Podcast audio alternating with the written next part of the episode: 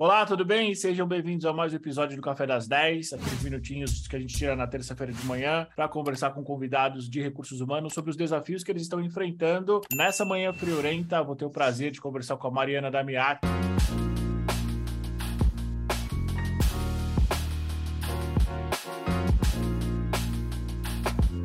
Mari, bom dia, tudo bem com você? Bom dia, tudo ótimo, Edu. Prazer estar aqui contigo. O prazer é nosso, Mari. Fazia tempo que eu estava querendo falar com você. Não por um acaso, me dei de cara com uma reportagem que você deu de um tema super interessante, que é o tema desse nosso café, que é treinamento corporativo flexível, treinamento e desenvolvimento.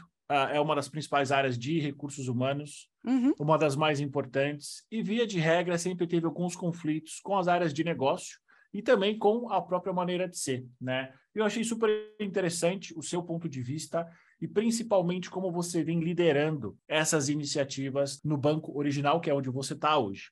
Sim. Mari, mas quem ainda não te conhece, quem é você no mercado de RH? Vamos lá, Edu. É, como você mesmo já deu um spoiler, acho que atualmente eu sou, eu lidero o RH do Banco Original, mas eu venho de uma experiência de 15 anos aproximadamente à frente dessa área. Já atuei em diferentes cenários, fui é, indo de empresas mais conservadoras em um momento de sustentabilidade, então passei pela indústria financeira, pela indústria metalúrgica e fui para a tecnologia, em empresas até de estágio estágio de crescimento exponencial, scale-ups, enfim. Então, eu já passei por diferentes cenários. E eu acho que em todas essas empresas, é, Edu, e vivências, eu acho que o meu olhar sempre foi de entender a necessidade das pessoas, o contexto do negócio, para focar no que é mais importante e que vai trazer um alto impacto para o momento daquelas empresas. Então, acho que esse sempre foi é, a minha grande fortaleza enquanto RH. E ao longo dos anos eu fui amadurecendo o que eu considero hoje a minha maior fortaleza, que é tangibilizar a estratégia na prática. Né? Eu sou uma pessoa muito prática, sou uma pessoa muito voltada para resultado, então eu eu conecto essas iniciativas de RH ao que é mais relevante é, e essencial para as organizações e direciono o time para entregar, de fato, o que vai gerar um altíssimo valor. Então, acho que essa são um pouquinho, é um pouquinho de mim profissionalmente é, no mercado de RH. Muito bom, Maria. Eu tenho certeza que justamente esse teu direcionamento esse foco no resultado uh, prático, com certeza foi algo que levou você, talvez, a encontrar uma nova solução para uma questão nova, para um desafio novo, né? Como é que a gente transmite conhecimento, que é um dos grandes objetivos da área de treinamento, é. nesse ambiente 100% remoto, híbrido, 100% presencial, né? Uhum. Uh, como é que foi isso? Como é que você começou a desenvolver essas soluções de treinamento corporativo flexível? O que, que é um treinamento corporativo flexível primeiro? Então, Edu, o, se você me permitir, eu quero dar uns passinhos para trás, né? Porque é, eu vim de escolas e de empresas muito tradicionais. Eu acho que a gente veio, né, Edu? Vamos pegar as nossas gerações lá atrás. Que antes existia um catálogo de treinamento, um instrutor, um professor que dominava o assunto, né? Então você personificava o conhecimento naquela pessoa, horas e horas numa sala de treinamento ou numa sala de aula, né? Muito similar ao que era das nossas escolas e o que é, enfim, as escolas atualmente. Então, o acesso à, à questão da capacitação e a formação, ele era mais restrito, ele tinha uma única forma de ser. É, e eu acho que o, o que foi mudando nos últimos anos, e talvez muito impulsionado pela pandemia, me atrevo a dizer, é que o acesso ele ficou muito fácil, ele ficou quase limitado. Então, a gente tem as mídias sociais, você tem a internet, você tem assim uma overdose até de informação, uma quantidade de conteúdos gigantesca. E aí veio, acho que o principal insight quando a gente fala de treinamento flexível e híbrido, porque o que a gente começou a perceber, especialmente as áreas de RH, é que o conhecimento ele está em todo lugar e com diferentes pessoas. Né? Então, de que maneira a gente conseguia trazer a metodologia, a, a, a expertise nossa, vamos colocar dessa maneira, para estruturar um pouco desse conhecimento que estava em vários lugares. Então, acho que o maior desafio era mapear a necessidade, especialmente das empresas, para não sair criando conteúdo que não se conecta com a realidade, né? Acho que esse foi um grande ponto. Capturar esse conhecimento, da estrutura, da forma, para que esse conhecimento ele fosse massificado na empresa através das pessoas. Então a gente sai de uma questão de concentrar, então o RH, o instrutor, etc, para falar como é que eu vou potencializar este conhecimento através das pessoas. E isso mudou do conteúdo, isso mudou formato, isso mudou a forma como as pessoas, eh, a, a parte física, a forma como as pessoas estavam organizadas, para que de verdade a gente conseguisse é, é, trazer este conhecimento à tona e as pessoas aprendessem a qualquer momento. Então, eu saio de uma sala de aula por três horas, das oito até as onze da manhã, para falar: opa, deixa eu ver como é que a gente vai aqui ter momentos de aprendizado a todo a todo momento. E até mesmo do trabalhando no né, enfim naquele conceito que a gente já falava do 70 20 10 se 70% está lá no meu desafio no meu dia a dia como é que eu dou estrutura nesse 70% para falar cara eu estou mesmo aprendendo não só porque eu estou aqui fazendo alguma coisa no meu dia a dia no meu desafio na minha rotina mas de fato eu estou tendo um momento de aprendizagem ali. Então, o que, que mudou de uma, acho que passando aqui por alguns itens. Primeiro, o instrutor, né, o antigo instrutor, ele passa a ser um facilitador e até um multiplicador, eu diria. Porque o que, que ele vai fazer? Ele promove a troca de conhecimento e o compartilhamento de ideias. É, e eu acho que o, o, e o melhor disso tudo é que vem dos do, das próprios líderes, dos colaboradores, das pessoas que detêm este conhecimento, que aprenderam de diversas maneiras e que agora eles ensinam. Né? E o que, que isso, na verdade, é, traz para as organizações? Primeiro, senso de pertencimento, porque ele vira uma referência no tema, né? Pertencimento e reconhecimento, inclusive, e uma outra, o senso de responsabilidade, porque ele está disseminando o conhecimento que a empresa valoriza para todo mundo, né? Então você vê que é uma relação de troca. Ele, ele facilita, então ele não é mais o cara que detém o conhecimento, mas ele, ele tem formas ali de capturar este conhecimento, de promover esse compartilhamento de ideias. Uma outra coisa, a troca, ela passou a ser constante. Né? Então, se ela é bem organizada e estruturada. Então, você não precisa parar o seu dia, mas você pode que é uma coisa que a gente adotou aqui no original, do fazer sessões curtas, em que você pega um, um, um, um, problema real e você traz o conhecimento que você adquiriu, ou que você viu, ou que você pesquisou. Né? O que, que acontece nesse momento? Essa iniciativa, essas sessões curtas, ela cobre gaps, é, gaps que são imediatos, que eu não estava conseguindo resolver. Né? E nisso você promove até o senso de colaboração. Então, olha como é que você conecta algumas coisas até culturais, comportamentais, etc. Como é que a gente fez isso no original, Edu? É uma iniciativa que a gente chama de dojo. dojo é mesmo assim das artes marciais, né? Porque o dojo ele é enfim, no, no, conceito dele de artes marciais, ele é um espaço de aprendizagem. Então, a gente fez um dojo simples, rápido, que as pessoas vão lá falando, cara, ó, temos um problema, como é que a gente vai? Eu vi isso, eu pesquisei isso, tará. Eles começam ali a trabalhar e ele é um espaço de aprendizagem. Né? Por que, que a gente fez o Dojo Mari? Por que, que não é ali no, no, no dia a dia? Para ter estrutura, para as pessoas capturarem aquilo, falando, então, deixa eu, deixa eu pegar isso daqui, deixa eu aplicar. Porque no dia a dia, às vezes você está no piloto automático, você não tem essa percepção. Então é aquele momento, né, é o pit stop, é a parada para a gente poder fazer isso aqui. E eu acho que um outro é, é, do que a gente percebeu é a questão do formato. Né? Então, a gente precisava promover um formato que se conectava com o público. Né? E aí você tem uma diversidade de públicos também e formas que as pessoas aprendem. Uma coisa que é, a gente também entendeu é, nessa, né, nos últimos anos, e de novo a pandemia nos ensinou, é que não existe mais aquele conceito que a gente chama no inglês de one size fits all. Não tem mais isso. Né? É, a gente precisou criar uma abordagem que acompanhava as novas formas de aprendizado. Então, você tem, por exemplo, pessoas é, que aprendem muito pelo podcast, aqui, ouvindo. Não deixa de ser um aprendizado para ela. Você tem o vídeo rápido, o YouTube está aí, não deixa a gente mentir, que são, às vezes, pílula de aprendizado mesmo, tá ali, vídeo rápido, direto ao ponto, vamos aprender, vamos fazer. Né? Esses espaços de aprendizagem que eu comentei contigo, é, você montar uma estrutura física, como a gente fez aqui no original, do Open Office, para as pessoas eventualmente estarem ali numa célula se conectando a todo momento. Então, eu acho que foram os três pontos principais do, do instrutor, das trocas e do formato que a gente foi aprendendo, porque na pandemia as pessoas ficaram distantes. A gente teve que reinventar a proximidade, porque a jornada profissional ela continuou, com pandemia ou não.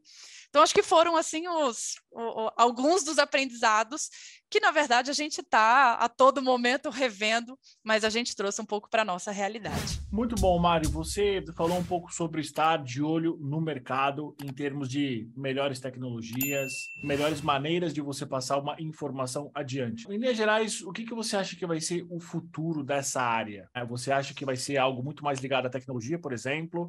Ou você acha que ainda vai ser um híbrido? O que, que os profissionais da área de recursos humanos que trabalham com treinamento ou se interessam pelo tema, que tipo de habilidades, tipo de conhecimento eles têm que ter?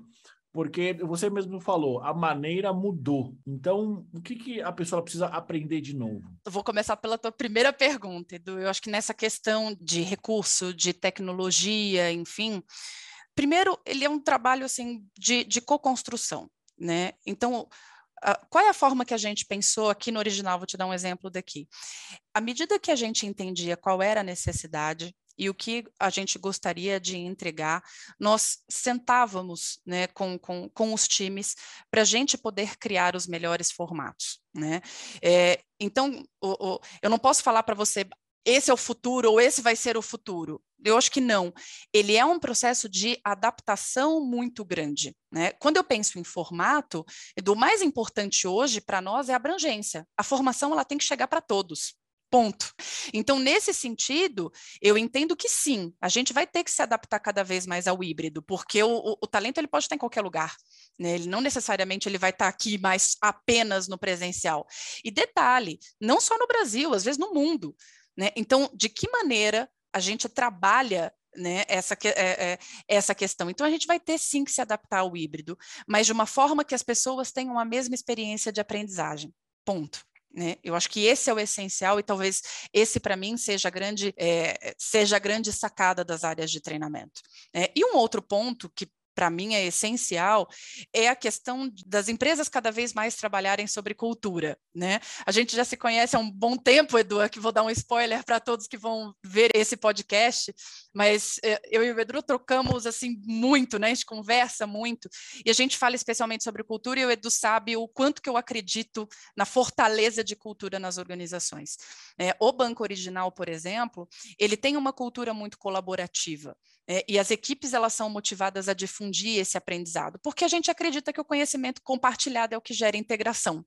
Né? Então, a gente precisa ter essa cultura cada vez em mente para fortalecer essa questão da aprendizagem. E as áreas, de, uh, o RH, e especialmente a área de treinamento e desenvolvimento, precisa estar no negócio precisa estar conectada com a necessidade, ela precisa ouvir o que de fato é relevante né? O que a gente precisa fazer. Então, ele é um processo de co-construção constante, do, de diálogo, para que em conjunto a gente vá criando soluções que impulsionem o, o desenvolvimento das pessoas. Eu acho que o, o principal, Edu, é sempre deixar claro qual é o objetivo que a gente quer atingir e que esse processo ele é sempre feito em conjunto com as áreas, com a liderança, enfim, né, com as pessoas que de fato estão envolvidas em tudo isso. Então, para mim, essa é a grande essa é a grande tendência das áreas de treinamento e desenvolvimento. Conexão com o negócio, entender qual é o cenário, qual é a entrega de maior valor para a gente gerar resultado para a organização. Né? E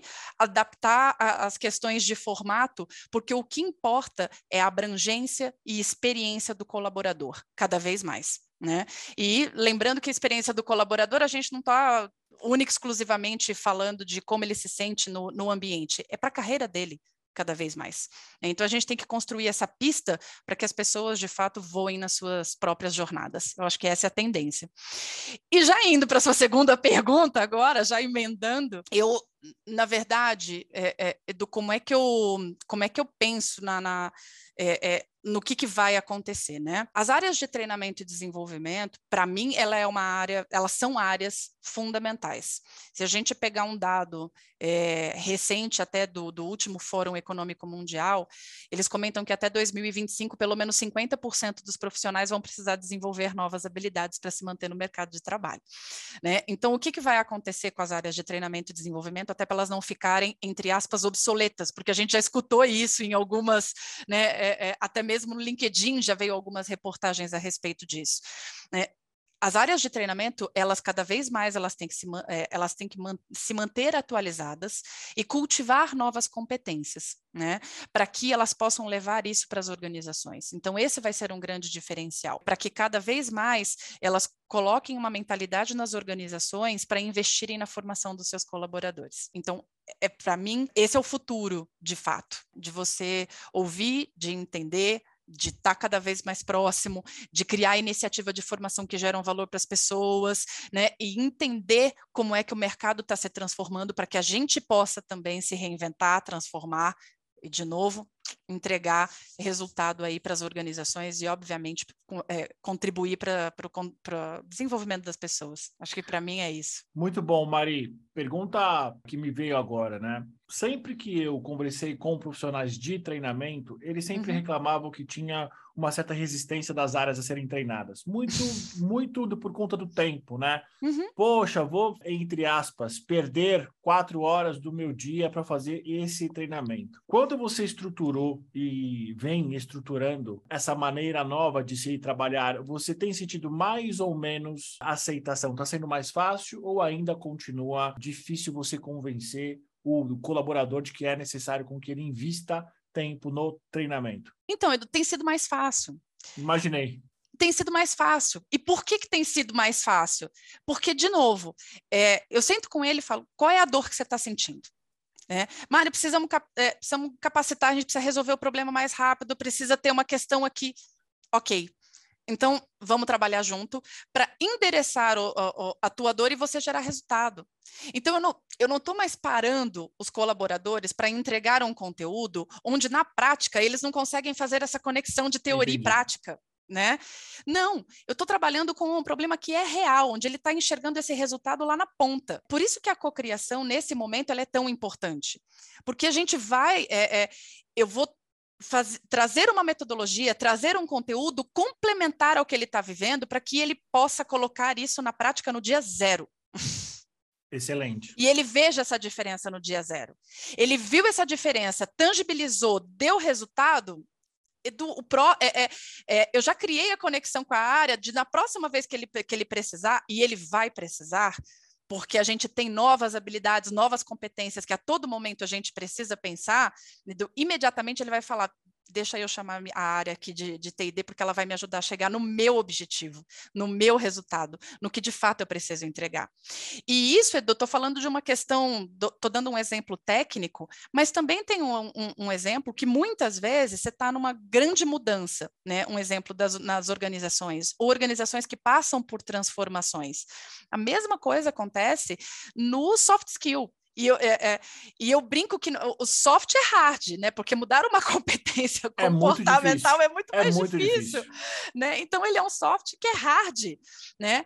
É, então também a gente traz todo o arcabouço, por isso que as áreas de, de, treinamento e desenvolvimento precisam estar cada vez mais atualizadas, buscando novos conhecimentos, buscando novas formas, e ela não faz isso sozinha, ela só faz estando próximo, fazendo, né, é, é, trabalhando em conjunto para que, de fato, a gente entregue, a gente entregue é, é, maneiras que de verdade gerem valor, gerem impacto lá na ponta. Então, por isso que para eles é muito fácil, não é uma mudança de mentalidade. A gente está junto resolvendo um problema e trabalhando com o desenvolvimento das pessoas ao mesmo tempo, com a capacitação. Muito bom, Mari. Última pergunta. Diga lá. Em linhas gerais, ah, em termos de recursos financeiros, uhum. é, esse tipo de abordagem, ela acaba sendo mais onerosa ou menos? Me parece ser menos, mas quero ouvir você que está vivendo isso. Ela é menos, ela é menos onerosa, Edu, mas é, existe um investimento. Sim, porque de, de tempo das pessoas, né? Existe um investimento de tempo, existe muitas vezes, se tem algo que a gente não conhece aqui, eventualmente eu tenho que buscar isso fora, né? Porque também não dá para imaginar que todo conhecimento opera única exclusivamente nesse ecossistema. Então eu preciso trabalhar para ele. Mas visivelmente, ele é menos oneroso né? Ele é bem menos oneroso. Excelente, Mari. Quero agradecer pelo seu tempo. Muito obrigado por essa primeira presença. Tomara que seja a primeira de muitas. Você tem alguma coisa para dizer que eu não te perguntei? Não, eu queria muito agradecer o convite. De novo, vou falar assim, eu já estava aqui me sentindo que eu não tinha sido convidada de tanto que a gente conversa. Eu adoro os conteúdos, queria te parabenizar muito Obrigado. por essa iniciativa, por esse podcast, sem dúvida nenhuma. É, essa é uma das formas de levar conteúdo, informação é, para as pessoas, para que elas possam cada vez mais aprender, ter insights e, de uma certa forma, direcionarem também as suas, as suas carreiras. Então, obrigada por promover tudo isso, por me convidar a fazer parte de tudo isso, tá bom? Imagina, Mari, é, a gente acha que esse é o episódio 108 ou 109, é um prazer sempre.